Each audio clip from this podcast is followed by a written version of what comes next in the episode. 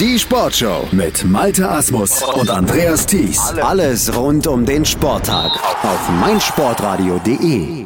Am Wochenende steht er an, der Hinrundenspieltag der dritten Bundesliga im Blindentorball und wir schauen voraus auf dieses Unternehmen bzw. dieses Ereignis, das eben jetzt am 13.10. ausgetragen wird beim durchführenden Verein der TG Unter Liederbach. Wir blicken drauf mit der Vorsitzenden oder der stellvertretenden Vorsitzenden der Abteilung Torball im DBS mit Astrid Weidner. Hallo Frau Weidner.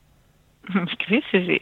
Frau Weidner, wir haben ja schon öfter hier über Torball, über Blindentorball gesprochen. Vielleicht können Sie für alle, die unsere bisherigen Gespräche und Sendungen über das Thema nicht gehört haben, nochmal sagen, was genau verbirgt sich hinter der Sportart in ganz kurzen Sätzen?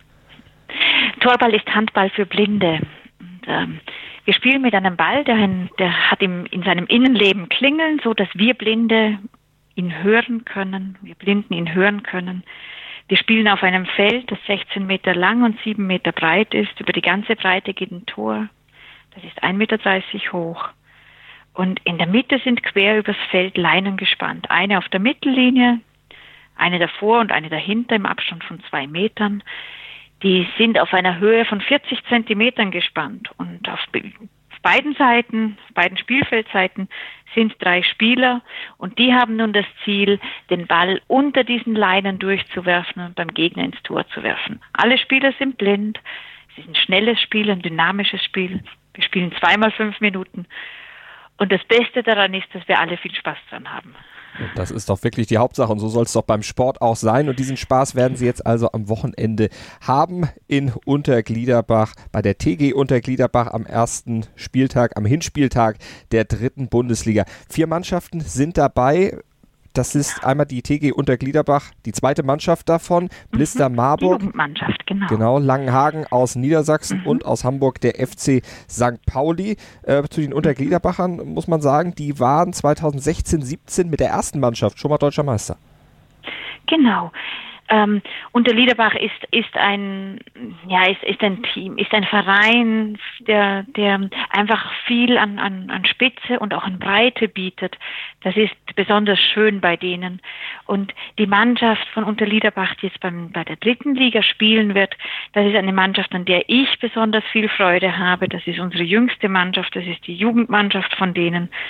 Diese, das sind, das sind Leute, die noch richtig heiß und hungrig sind und die wollen und die, ähm, die waren letztes Jahr in der, in der dritten Liga knapp am Aufstieg gescheitert. Also die haben sich in einer wunderbaren Art und Weise präsentiert, einfach auch für, für uns Zuschauer. Es war viel Freude, denen beim Spielen zuzugucken und zu sehen, welche Entwicklung die genommen haben.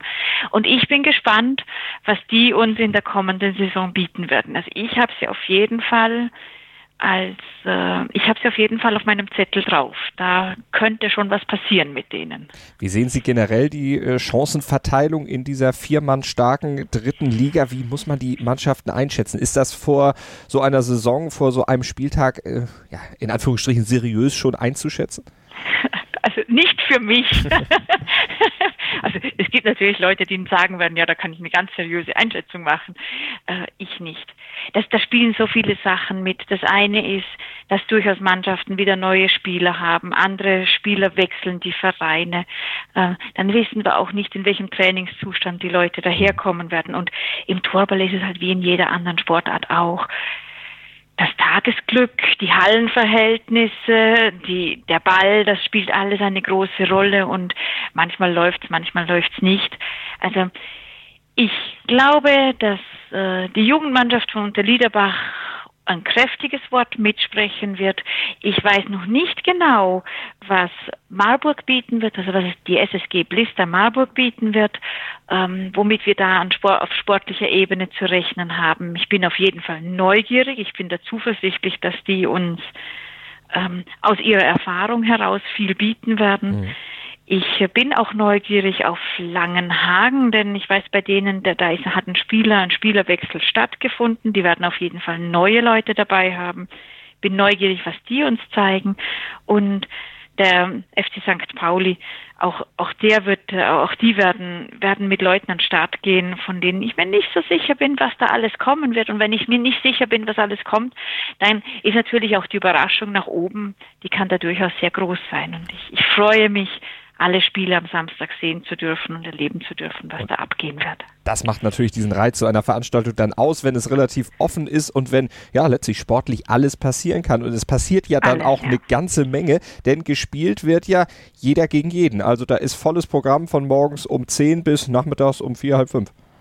Genau, genau ähm, wir wollen ja auch, dass es sich für die Mannschaften lohnt, dass sie anreisen und deswegen haben wir gesagt, wir spielen jetzt in einer Hin- und Rückrunde. Also zwei, jeder, jeder gegen jeden zweimal in der Hin am, am ersten Spieltag mhm. und am zweiten Spieltag auch wieder. Es wird auf jeden Fall nach der dritten Liga, also am Ende der Saison der dritten Liga kein Zufallsaufsteiger aufsteigen. Diejenigen, die beiden Mannschaften, die in die zweite Liga aufsteigen werden, die werden sich das auf jeden Fall redlich verdient haben. Der Hinspieltag, also jetzt am 13. Oktober in Unterliederbach bei Frankfurt. Der Rückspieltag am 26.01.2019 dann findet in Marburg statt. Also Sie genau. sagten, es wird keinen Zufallsmeister geben. Es wird sich an auch Glück und Unglück an so zwei Spieltagen dann im Abstand von ja, fast einem Vierteljahr dann auch gut ausgleichen können. Das glaube ich auch, ja.